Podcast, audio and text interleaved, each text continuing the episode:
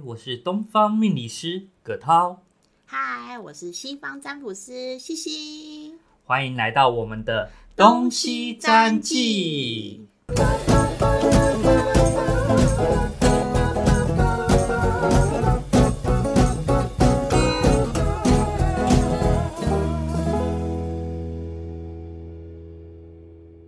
嗨，早安，葛达老师。嗨，早，C C 老师。我跟你说，今天变好冷哦。嗯，不只是今天，之后都会变 冷。应该说，嗯，听众朋友听到我们的时候，其实应该是变冷一段时间了。对啊，你今天已经换上长袖了，因为我走路来，我都突然觉得好冷哦。这种天气就特别想要窝在被窝里面。没错，是适合我这种这种怕热体质的人。嗯，没错。怕热就觉得天呐、冬天终于来了。今年过年还特过得特别早哎、哎、对，一月就过年了。对啊，一月就过年了。葛涛老师有想要出去玩吗？今年是放十天对啊，十天呢。啊，好想出国哦，你想，你第一个想要去的国家是什么？日本吧。哦，第一个想要去日本。嗯，我想要去冲绳走一走。哦，你想去冲绳？冲绳很好玩，我之前有去过，真的很漂亮哎、冲绳，对，虽然虽然如果就是不出国的话，也是可以去那个澎湖啦，澎湖也蛮美 的。呃，对啦，但是觉得要买个机票飞出去才有出国的就是感那种觉。感觉嗯不一样。我第一个想也是想要去日本，我想要去北海道，哦，北海道对，想要去看雪。哎、我还没看过雪，真的、哦，嗯，还没有看过雪。我觉得看雪真的是很梦幻的一件事，嗯对，我只有在电视上看过。因为雪花偏偏感觉跑到了另外一种神奇的国度的感觉。 对啊，因为台湾没有不会下雪啊，可以啊，阳明 山，嗯、嗯，就是除了阳明山之外，那个雪都脏脏的，对啊，都是薄薄雪。我想要看的是那种大大的雪，可以厚厚躺在雪地里的那一 种。哇，嗯听起来就感觉就很棒。葛涛老师，我们今天要来聊，就是我你是怎么出道的啊？嗯，主要还是工作上跟现实上的需要。他现实上需要，所以你要用命理的方式看人吗？ 应该是这样讲，每个人呢都想要知人知面，但是又要知道他的心在想什么。知人知面不知心，对所以你现在就是学命理的原因，就是想要知道他的心。对，因为我们有时候都要猜测，尤其出了社会之后，都要猜测对方是在是要想追什么女。啊生吗？哎，追女生好像也挺好用的。其实很多塔罗师啊，就是一开始出道好像也都是为了要追 女生。对啊，但是我出道好像就单纯的想要知道对方是在想什么，感觉自己就像有一个超能力，有一种读心术，啊、对 耶，看常了一眼就可以知道了。所以很多像我有一些朋友啊，在一开始知道，就是我刚开始学塔罗牌的时候，他们知道我会塔罗牌，他们其实都蛮害怕我的，嗯都很怕说就是被不小心看到他们什么秘密。但是你也是透过塔罗啊，所以他们应该是怕的是你拿出塔罗那一个瞬间 吧？对我说爸，爸来看看、啊，然后他们就说啊，不要吧，我很怕哎、然后很怕结果不好或什么，但是他们又很喜欢来找我。对啊，人总是对未知的东西感到害怕，但是又感到好奇。对，而且我十六岁的时候自己自学塔罗牌。哦，那么早就自学啊对，因为我就去图书馆啊，就觉得好好玩哦，就喜欢星座啊，喜欢塔罗牌，然后那时候都不好好读书，然后 所以读书都是六十分及格飞过。因为哦，西西老师其实我就是我其实学的就是专科是医学类，哦就是完全是大家觉得的科学。对对可是我，对玄学其实比较有兴趣。但是是现在越来越到后面，其实玄学跟科学也越来越走向一一致性的方向。是没错，对啊，最近诺贝尔奖就是颁发给量子纠缠的人。对啊，因为玄学的一部分，我们有常讲到量子纠缠嘛，就是你要怎么产生一个缘分，就是东方说缘分，对，嗯、西方会讲说影响嘛，就是我嗯也就是怎么用你的磁场去影响这个人，或是做出这样的决定，然后你为什么会这么选择，都是有原因的。对，我们会大部分讲的是因果，对有因就有因果果关系。那你得到了这个果，你必然前面一定会有一个因的存在。哎，说到因果，葛涛老师前阵子有没有看一部片叫做《子弹列车》？哦，还没看过哎、哦，那可以介看绍一下吗可？以看一下《子弹列车》，它就是真的是一个因果关系的大循环。哦，是，就是有点像他杀他，就是因为这件事，然后这件事情是什么谁引发的，然后他们一起集中在这台列车上。哎，真的蛮有趣的。听你这样讲，而且现在很多电影都是有关于因果的，比如说是嗯是是前阵子的《天冷》，哦，它是从未来去推广到现代。啊、对啊，然后可能大我们讲的这些电影，可能大家比较冷门。那我讲比较热门一点，就像是《复仇者联盟》，有没有说到哦其实了也是啊。第三集的时候，有没有他们就回到过去，然后嗯去改变了现代跟未来？其实现在很多电影，如果坏人他是因为某一些事件而让他变坏人，看到的比较有深度、哦。但单纯只是坏人的电影反而比较少了。其实对每个人，就是之前有一部漫画就是说，就是不管你再怎么努力，你在别人世界里哦，都其实都会成为坏人。对其实这是不一定的，因为每个人命命理上啊，或是在做一些选择上，都会影响到一些人的。没错，嗯这毕竟大家视角不同嘛，我们的角色扮演也不同。我可能这时候是人家的好爸爸，可是对于对方来讲，你这个爸爸可能做的就不是那么的得体。嗯，你可能只是努力工作，对，嗯但你没那有对很小照孩顾子到而小言，孩嗯呃，你的好爸爸，你没有陪我玩，但是对我而言，我就是要工作，嗯，才有办法养家糊口。所以是角度的不同，你不能说谁对谁错，谁是坏人，谁是好人。是葛涛老师，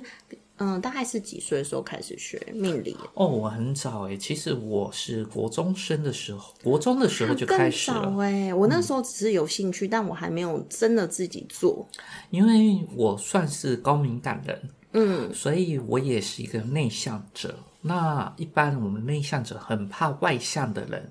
或者外面的世界如何看待于我们本人。所以就照我刚刚想的，我为了想要了解对方在想什么，我才会哦去学这些命理的东西。有点用这个方式想要办法融入团体嘛，对对，嗯因为国中时代其实最重要就是人际关系。课嗯业对我来讲，也许在那时候的我还觉得不是那么重要，但是人际关系就是很重要好了。像青少年都会有这个时期、哦，对啊，很在乎别人怎么看你，或是你表现出来的东西，都会很怕说别人会觉得啊，你是不是很怪啦？像我嗯小时候也有经历过霸凌的事，是是，嗯，应该是国小，算国小的时候啦。就是我有经历过一些霸凌啦，就是全班都不跟你讲话哦。哦，那那冷时候暴力了，对，冷暴力，所以其实有很多人因为这样反而更想要了解自己。对，嗯，那会经历这些事情，其实都是为了要创造出不一样的人生跟人格特质哦。没错，嗯就是上帝为了关了一扇窗，你就自己会打开另外一扇门了。对，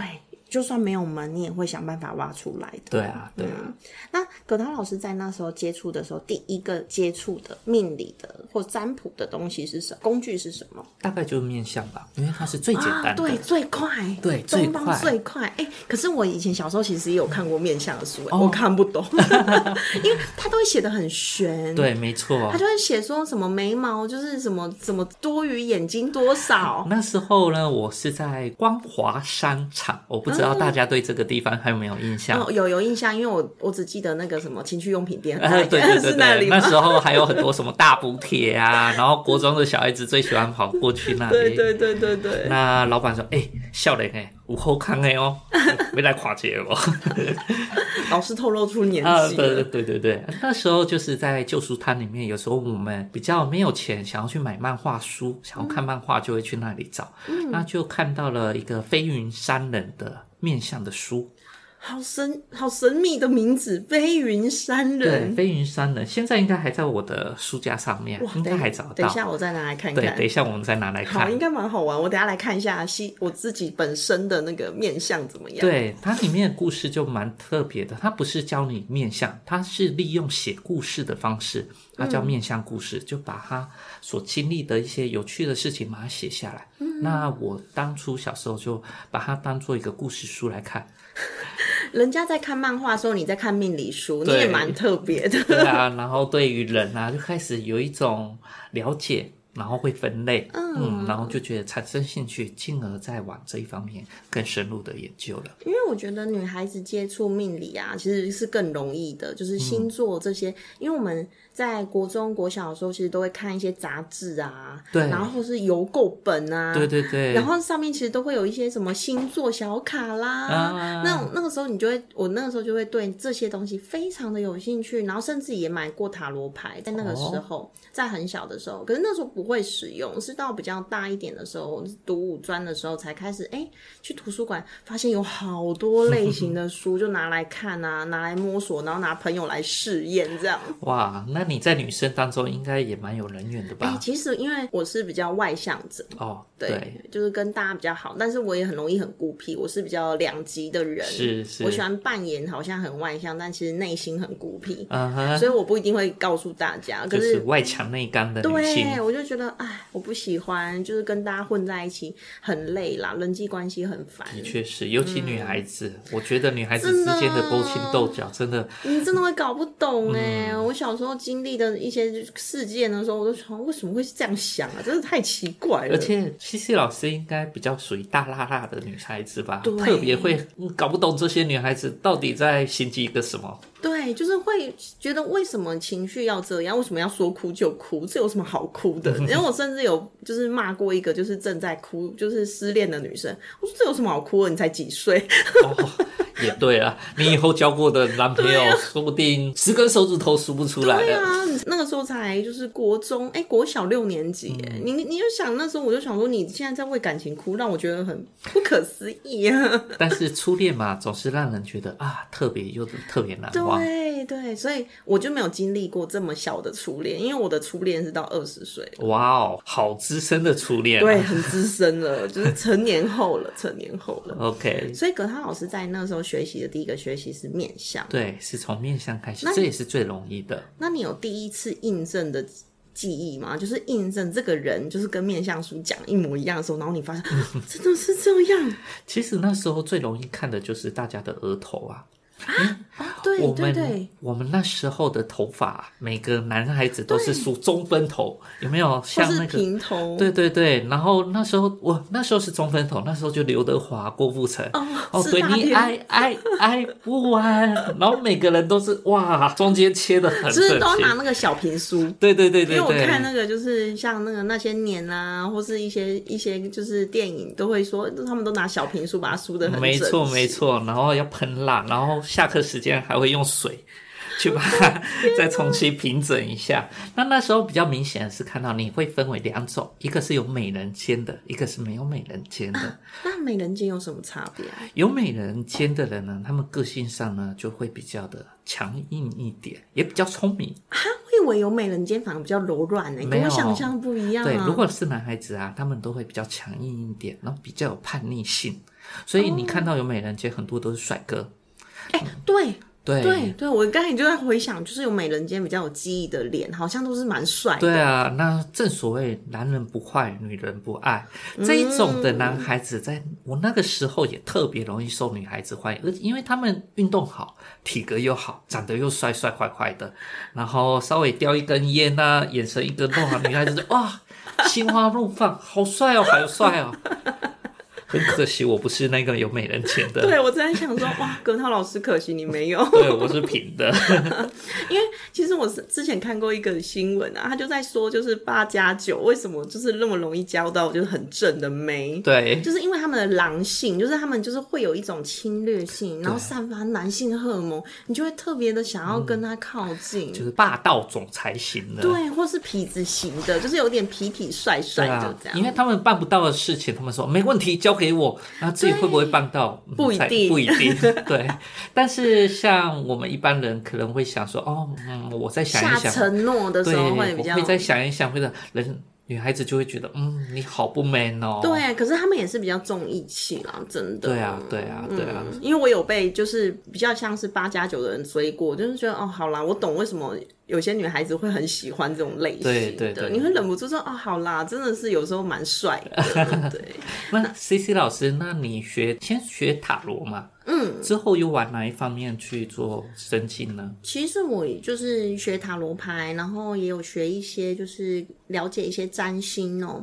那其实我最主要都还是在塔罗牌的范围里面。那因为塔罗牌里面就包含了色彩学跟灵数学，所以我后来就学了灵数学。所以就是我都是综合使用的方法去看一个就是占卜者哦，就是受占的人。那塔罗牌又分很多种类，对，那我后来就是学了情欲塔罗，情欲塔罗其实是有点像是我的最终目的的对那种对感觉，因为我非常有兴趣。因为像葛涛老师说，他对心很有兴趣，就对是这个人他心里到底怎么想。那我我我有兴趣的点就是这个人的秘密是什么， 就是这个人到底藏了什么秘密？就是因为性这一件事情是每个人最可以直接反映这个人的人格状态的，嗯其实最私密的事，可是每个人都会避而不谈，或是拒绝去谈这件事情，或的是确，他们会不了解自己爱情的需求是什么，嗯他们就可能会来找我。然后我看到的时候，就觉得你根本不是你想象的要这样的感情的的。确是这样。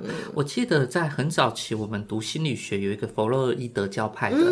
他就是把性当做人体的潜意识的内化。是有些东西我们开不了口，但是不代表说它并不存在。是，所以我们其实都是在跟跟潜意识做沟通，我们对说啊哎、我们是潜意识沟通者，连孔子都说啊，食色性也啊。是没错啊。然后像葛涛老师在就是学面相之后，你第一个嗯再来是接触什么啊？哦，再来就直接接触奇门了。我以为你会第一个接触的，好比说就是比较多人说的紫薇啦，嗯，因为奇门真的比较少听到。对，但是奇门我觉得一接触下去，它大概是我的终点了吧，所以我变成以终为始。就是奇门，你了解了奇门，其实未来你要通八字、通紫微或者通任何的东方术数，其实都快速了很多，因为奇门几乎是最难的一个科目了。因为我真的听葛涛老师在讲一些奇门的东西，然后他常就是讲出一段咒语的时候，对我来讲是咒语啦，因为就是什么那种 毛啊什么的，我都听不懂。我说天哪，你这样看一看就知道，太可怕了。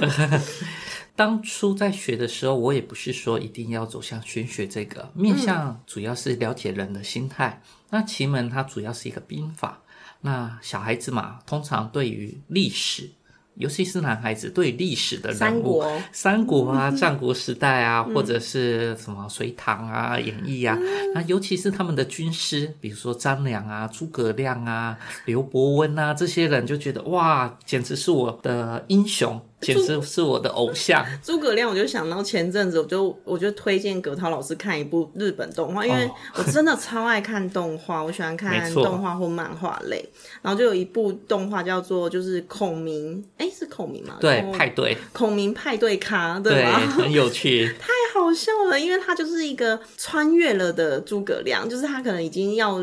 老去、要死去的那一刹那，突然穿越到日本，对用年轻的形象穿越到日本，而且还会讲日语。啊，很妙。 我记得他好像是死在五丈原，然后他那时候就是有用延命灯，就七星延命灯，这是奇门术数里面的，只不过被魏延所踢掉那个延命灯，然后失败了。但是因为这个故事，就听到了这个地方，就想说啊，不行，我不能让他失败，我要让他成功，所以他是活着的。只不过活着不是现他的那个五丈原的状态，对而是回到了现代。对，那他就利用他的那时候的奇门的兵法，还有奇门的术数来帮助，好像是一个素人 嘛，对他就是完全还不红的一个歌手，对然后帮他变成呃百万大歌星，啊呃哎讲、讲出一个很老的综艺节目， 对，啊蛮有趣的，我也推荐大家去看一下。我觉得很好玩啊，很好玩，而且歌蛮好听的。如果嗯你、啊的确如果你是看动画版的话，歌真的蛮不错的。对你就可以看到，哎，一个古代人怎么在现在运用他我们的奇门的兵法，帮助人家趋吉避凶，达到他的梦想。而且他还就是在里面有一有一幕是他很会调酒，我就说天哪，太可爱了 吧！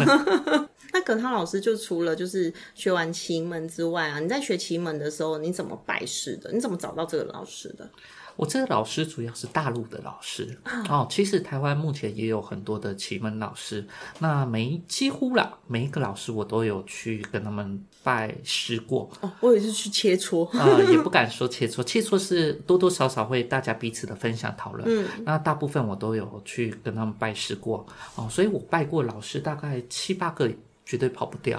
你感觉是一个综合体，对，综合体，因为奇门它比较复杂，它有分阳盘、阴盘。那现在有阴盘，也有法奇门，但当然也有法术类的东西。嗯嗯。所以你如果你要精通这个东西的话，你要花很多很多的时间。法术类是会需要烧符吗？嗯，它是需要少符，必须要念咒或者踏干步哦，然后要择时做一些比较复杂的行为。是像道教吗？嗯，它比较不像道教，它比较处理的通常都是一个自然的方式来做处理。所以你问说，那葛涛老师你是什么教？嗯，坦白讲，我也不是什么教。嗯，哦，我们偏的就是一个大自然的道理。哎、其实葛涛老师，就是我也是没有宗教信仰的，我没有特别信仰说，好比说有些老师会信仰佛教啦，嗯或是信仰天主教啦，或基督教哦。那我刚好像也是，我跟葛涛老师一样，都是比较信仰宗，就是整个大自然、宇宙。对我都说我信仰的是宇宙哦，因为我相信宇宙的能量的运转是人是可以改变的。没错，虽然都说命定命定，它只是给你一个你选择的的什么性格去执行你的人生，或是你会做出怎样选择，用你的潜意识。但是其实要怎么改变，其实还是可以改变的。对，当然我们天助还是要人助啊，你自对己要希望改变，所以你才会想要找方法，不管是找科学的方法，嗯或者是你过往的呃一些经验，或者你想要玄学的方法，不管是怎么样，你都是想要改变，也就是说你对现在的你已经是不一样了。是，就是改变你现在的能量场不一样之后，也要你确定你自己想要往这个方向走。因为有些人都会说我要改呀、啊，我要改变，但是其实内心是没有的、哦。对，嗯，所以这个蛮重要的。我也希望，呃，每次来找我们的人，他都希望我们可以帮他做改变，但事实上，我们能帮的只是旁边的陪衬而已。要能不能改变，还是要由你来自己做出发。而且要你相信，其实因为我们真的很怕那种完全不相信的人来占卜嗯。对葛涛老师有遇过这样的人吗？哇，常常会遇到，他就是感觉来踢馆的是吗？对，甚至来踢馆的，那你会怎么样？就是告诉他说，你会拒绝他吗？这个不太会拒绝，因为来者便是客嘛。他如果是来踢馆，代表说他背后应该也有背后的道理，还有他想要的意义。也许他的道理是愤怒，也许他的道理是想要说，嗯，好奇。那不管怎么样，来的人我就满足他的好奇，去平缓他的愤怒。我也是哎、我也是觉得，反正你不相信，我就照讲啊，我就是对啊照着你，因为你不相信也是你不相信的这一个磁场去引导你来到这边。对啊，然后来找到我，因为我有时候我也不会，客人一定要来找我占卜，嗯我会告诉客人说，其实你的答案是你决定的，是谁可以给你你现在需要的，是是你的高我在占卜，不是你。对，你不能用你的意识去做一个选择。好比说，你特别喜欢某个老师，然后就一直给他占卜好了。嗯你有一天会突然觉得，嗯，还是换一个老师看看 哦。有时候是其实是你的高我在决定说啊，你其实从另外的老师可以得到更需要的答案。对啊，所以有些人找我，但是之后他可能离开去找别人，我也觉得不会怎么样。嗯，没因错为。只是大家的缘分不同，那我们这时候的磁场频率不一样、嗯哦，它跟别的老师频率比较相合的话，我也觉得很舒服。其实有时候你你的磁场就是每个老师的磁场状态，像有时候我比较在失恋的时候，我就会吸引到一堆失恋的女嗯生没来错找我没占错卜。我其实对失恋这件事情的看法是不太一样的，因为我对于来到世界上你要经历的有趣的事情是，我比较开阔一点，因为我觉得这都是你来学习的。没错但是也是因为我学习了身心灵，或是学习了命理类，才会开始有这样的想法。嗯，所以老师，你会想要收学生吗？目前是没有没有收学生的打算啦、嗯但是我都在我命理当中，我都会把他们当做每个都是我的学生，透过他们自己应该了解他们的人生课题是什么，对，其实有时候你们来找我们占卜啊，我们讲的有一部分其实都不是你来问的本本意的问题，对对 对，我们都讲到很远，就是可能会讲说你只能对这个人生的看法，嗯或是来宇宙的看法。上次就有一个一直很烦恼的女生哦，我跟她说，你有没有想过这个烦恼啊，是你在当灵魂的时候，你投胎的那一刹那你勾选的，嗯，因为你勾选了，你要。接近这个烦恼，你要经历这个烦恼，没就连错你踢到桌角都是一种狗血哦的确是，因为你当你在当灵魂的时候是没有肉体的，嗯，你没办法享受这种肉体的欢愉跟悲伤都没有的。对对对。其实我们来到这个世界上呢，我们肉体只是我们的枷锁而已，真正自由是我们内心的那个灵魂。对，所以你如果一直觉得困在某一个课题里的时候，你要把它再抽离一点，你要把它想说你你怎么会经历这件事件呢？嗯，这件事件要带给你什么呢？对，它背后所获得的结果，还有它中间给你的过程的，那也许才是最重要的。而里面的喜怒哀乐，说实在话，那只是你这个肉身所体会到的而已。对，这个肉身其实可以体会的东西非常的多，那你要反而要很珍惜，你可以享受这些。对，没错。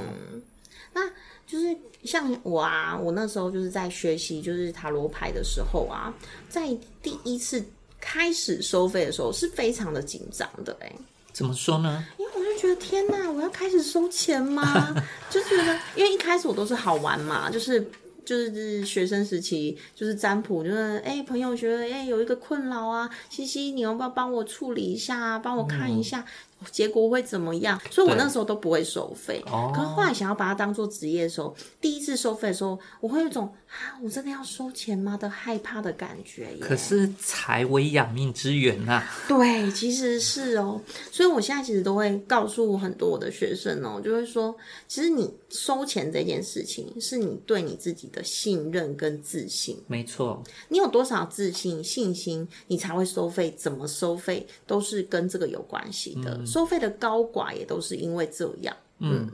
当然，我也劝诫一些刚入这个职场的，因为毕竟我们一定会有一个菜新手期，对， 就是再走很到新手的时对，然后候，再走到菜鸟，菜鸟再变成中手，嗯再老手，再高手。啊、那当然，你在新手期你要收这个费用，可能会觉得、嗯、怕怕的啊，会不会我讲出来其实不准啊？然后对方会试错别人啊，怎么样的很多的一些心理的状态。嗯那我建议大家可以，你可以一开始先要求对方做个善事，哦，先不用给钱，但是你把这他的心意，把它捐发票或者捐血。或者做其他的事情，你就可以帮他做一个免费的占卜的活动。我上次我我觉刚得这才样比较好。听到葛涛老师说，他有跟捐血车做合作，我觉得很酷哎、我一开始的时候帮人家看面相是跟呃协和医院哦去跟他们做合作，那他们只要捐血哦，还有台南市政府，他们只要捐血，我就帮他们免费的论相。那时间的话就不一定了，因为看问题的大小，那对方他的一个年纪的状况来给他适时的答案。因为像像我啊，我觉得就是做一种公益的感觉，其实也是一种回馈于社会跟地球哦。其实，因为你当你要要求多少的丰盛，你就要付出多少丰盛，它会三倍的回馈你。对，没错。嗯当然，我们不一定想说哦，这个社会上一定要回馈我们，嗯，你不是当这然样要求的、哦。对你只嗯是做一个能量的置换。当错我帮你为未来解决了一个事情，或者提点了一些事情，那你把这个能量回馈给社会，让更多所需要这个能量的人可以得到。那这种个就嗯分是享，对，这个就是一个善的分享循环了。嗯，而且这个循环是很大的，你会不知不觉的得到很多。其实你在付出的时候，不一定是得到才是快乐的、哦，对付出才有时候才是快乐。没错，没错，因为你嗯有这个个能力，嗯，就是虽然这好像是一句老话啦，就是有点像是就是受更有受施呃比施比受受更更有福福，对，对其实是一句老话，但是真的是蛮有道理的。对啊，所以我建议这些新手村的，或者是哎刚刚准备要踏入这一场，那我们也可以利用这个方式来试试手啊。对，是是手，真的是是对，手。当你可能占卜了三百个人、三千个人的时候，你就有那个经验了。那你有那个经验，你自然的对自己就有自信了。你收起这个钱来，未来如果你要职业的时候，你会嗯也会比较心安理得。其实有时候占卜不一定是技术的问题哦，占卜其实是一种艺术。嗯，讲话啦，你要怎么让人家听得懂你在讲什么，这都是需要练习的。对，其实是相对来讲会需要一点精力，还有人生的历练，嗯因为才你有可办能法。不像葛涛老师这么会花言巧语，哦，没有，啊巧言令色，嫌疑人也啊，没有没有没有没有，我接人做含满恭维，但是我做实在。所以葛涛老师有用就是命理这一件事情把过妹吗？这我还是想问。啊，我觉得啊，刚开始的时候你会用面相来把妹，什么样的面相容易被把到呢？啊，当然我是男生，我当然是把妹嘛。其实可以教这些单身的男女哦，不管是男生女生，你都可以用看看。对于男生来讲，你只要看到呢，我们的眼尾的这个部分哦，有泛红，泛红泛红就是在胭脂这个地方有嗯泛红的地方，啊嗯代表这个女孩子可能情窦初开，她的女性荷尔蒙稍微的分泌了一下哦，代表说你这时候稍微进攻，也许有机会，因为她也是渴望着。那如果突然觉是得很像动物哎、有什么对发情，就是可以看得到哎、这个哎、这个人类也是一种发情的动物、啊对，就是觉得你竟然看得到这个点， 对，那女孩子也是一样哦。女孩子，如果你想要吸引男人的注意，既然知道男生会看到这个东西，你是不是也可以在你的眼尾哎对旁边稍微画一下粉粉的样子？那虽然对方这个男孩子可能他不会看相，但是他的潜意识充满着那个内心的兽欲，他会引起他。哦，想要追求你的对欲望。对对对对对其实对。现在很多女生都很喜欢在眼尾画红红的，对啊因为我也是啊，我也蛮喜欢这样画的。那这个也可以增进彼此的桃花啦。所以，如果你不是为了为了要追求对方，那你是一个网红，或者你想要在职场上可以受到更多人的注目，我觉得这个方法也是一个好方法哦。哦，这是另类的招桃花欸哎、对，也是招桃花，那应该是个招人缘的好方法。嗯，招人缘。对啊，那如果是女生要追男生，要怎么知道这个男生对我有没有意思呢？女生要追男生的话，重点是看男生的眼神。哦，这比较也是困难一嘛。点。对，啊男生看女生眼神有点像男孩子看小动物的眼神，哦他会多了一点怜惜，那代表说这个男孩子对你开始有意思了。哇，这个有点难呢，怜惜的眼神。对，这是有点难的，因为坦白讲，你说难也不会很难啦。啊怎么说呢？你去多看那个宠物的眼神，嗯，哎哦、小狗的眼神，它们就是充满着怜惜。那有时候你看到那狼的眼神啊，凶恶的眼神，哦，这个就是不就对是了，很凶嘛，对啊，那你看久了看久了，其实男人很单纯也很笨的，就像小狗一样子，他们很好哄的。就是像我西西老师教一个好了，我教一个蛮有趣的，我教怎么扮演无辜好了。嗯哼我觉得女生其实男生，因为你看刚才葛涛老师说，男生会把女生当做小动物，那你要怎么在男生面前看起来特别无辜？就是你要稍微的低头，哦，往稍下，微的低头，然后你看到你喜欢的男生，然后稍微低头，然后眼睛稍微往上看，嗯，那你的下眼白稍微露出来，就会看起来特别无辜哦，就是那嗯种萌萌的大眼。对你这样看他的时候，他会觉得哇，他好像很无辜，好像很可怜。对对对对，就像那个史瑞克里面的那个邪猫，哎，对呀、对对对呀、啊有你没有看他是不他是就是低头，然后拿着他的帽子，然后眼睛对啊往上看？水汪汪的，你就让人家不自觉就想拥抱，偏偏不知道其实他只是穿着无辜眼神一老虎。对，他是披着羊皮的狼，对对对，其实就是这样子哦，就是很多面相啦，或是行为学，其实都是跟命理很有相关的。嗯因为我有时候看到一个女生从就是踏进门，她给我的感觉是什么，跟她坐下讲话，其实我就会觉得，嗯，我等一下讲话可能要小心一点。对，行身坐卧其实都在任何万事万物之间。那有时候你不一定要学过这命理，但是随着经验的累积，你看大老板为什么一看到人就知道这个人我要说什么话，要做什么事，他是什么样的个性，等一下他的地雷在哪里，他的原则在哪里？他有学过面相吗？他有学过这些玄学吗？不一定。嗯，但是这完全都是凭靠他的经验。那我们的命理玄学只不过把我们这五千年来把它累积下来。化成一个学问使用而已。嗯，就有一点像是把老祖先的一些智经验慧，对智慧跟经验，啊嗯把它浓缩起来他有时候他。他为什么会写出这些面相学？是因为他用一点像是统计学的东西。对，其实他们都是一个统计的概念。对，因为我其实看像一些星盘啦、其实也是一种统计学。对啊，那嗯，应该有很少的学问可以统计个五千年、六千年吧？对啊，这真的是一个很古老的一个学问呢。对啊，嗯，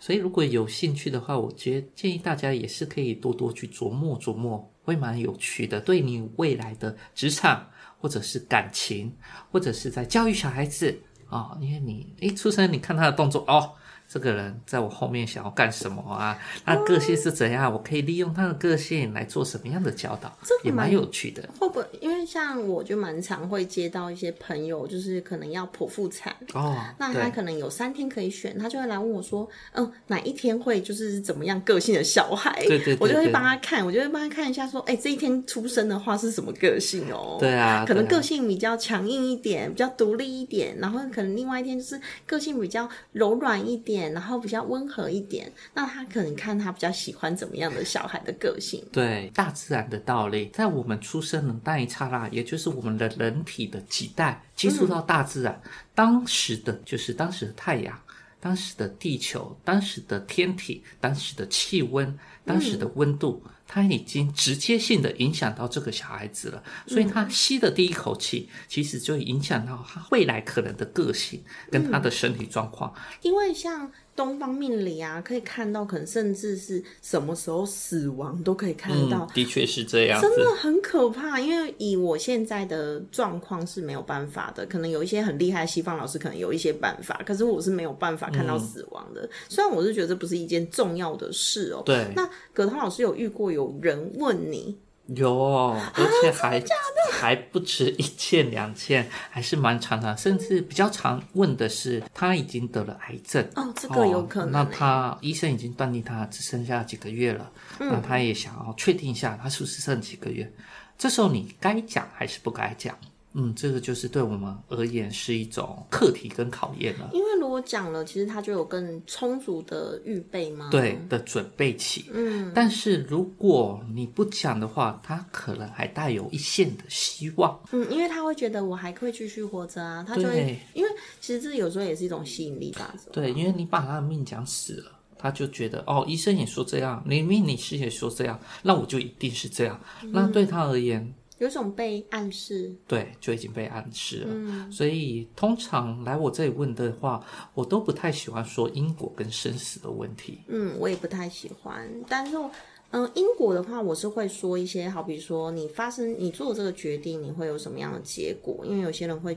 有可能有很多个选择要对进行，对那可能会告诉你说你为什么会这么选择，过程是什么哦。因为我不会帮助我的客人做决定，就是对告诉你说，哎，你就是选 A 啦，你就是选 A 更好。我不会，因为我觉得 A 跟 B 他们可能都有好有坏没。错，没错。只是你要经历什么样的人生，你可以做一个分，就是一个分水岭嘛，就是对你要得到什么呢？你要得到什么经验呢？你甚至有时候吵架也是一种经验对啊因为吵架其实是沟通哎、对啊但是你完全不吵架，把所有的事情都压抑下来，其实也不一定是好的。所以过程不能大于结果啦。那有一些人他们的课题必须要自己去面对，我们只能做旁边的一个提醒，甚至有时候我们遇到了小三、小四，或者是对方他有开放性行为的一个状况，那我们我尽可能的不用道德性的去批判，因为这也是他的选择，而且有些事情可能是他人生必经的过程，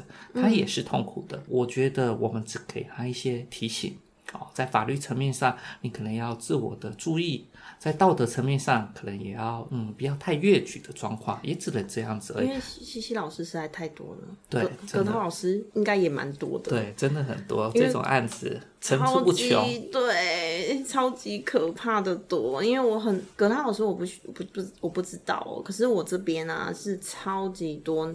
嗯、男生来占卜小三的哦、嗯其实是很多的。甚至是有些小三，他来占卜说啊，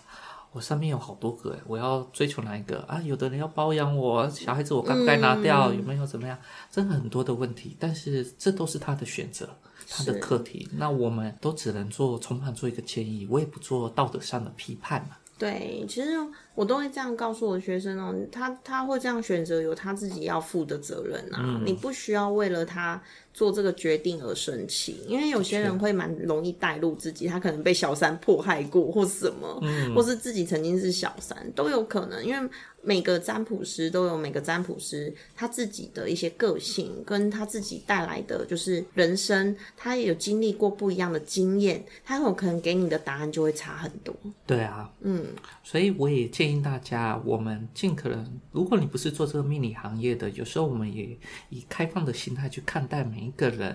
哦，嗯看待每一个世界。其实想一想，这世界应该会更有包容性，对不对？对，其实你应该要包容的是你身边的每一个人，你不要去一直去批判别人哦。对啊因为批判，我觉得批判这件事情本来就是一个非常负面的，因嗯为你仔细想想哦，你用批判这两个字，你去想这件事情，你就会觉得很重、嗯很累。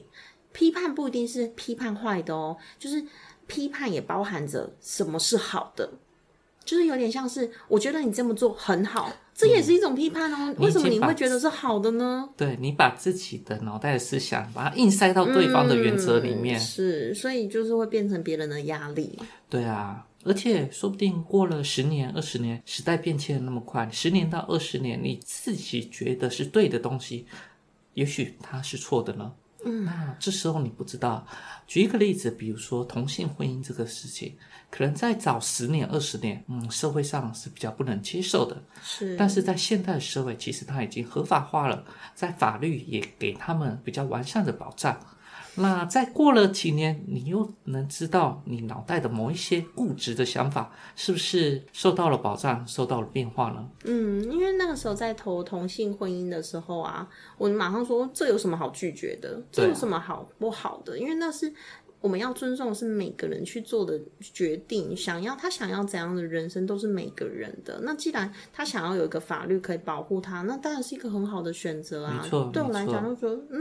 没有不好啊。我觉得这也是社会进步的一个很重要的一环。就算我们可能过十年，说不定我们会就是把就是婚姻的这个法律制度拿掉，也有可能，也有可能啊嗯对啊，因为现在大家的就是性观念啦，或是婚姻观念，其实跟以前真的也差非常的多了。因为其实一夫一妻制，说实在话，它也才不到一百年吧的对呀这个法律。对啊，在过去五千年来，只有这一百短短的这一百年有一夫一妻制。那你说它是最完善的，还是最有保障的，还是它是进步的，又或者它是一个枷锁？这个我们现在都很难去还说没得证清楚。明，对，其实所以不要用我们自己的正义去批判任何事情。对，这就是哎、说到这个就可以想到塔罗牌里面有两张牌哦，嗯一张叫做正义牌，然后一张是审判牌。那 OK 正义牌呢，就是人的观点、人的决定、人的正义、嗯人的律法。对，就是对我来讲，它就是用人类的想法、现在的想法去批判某一些事情。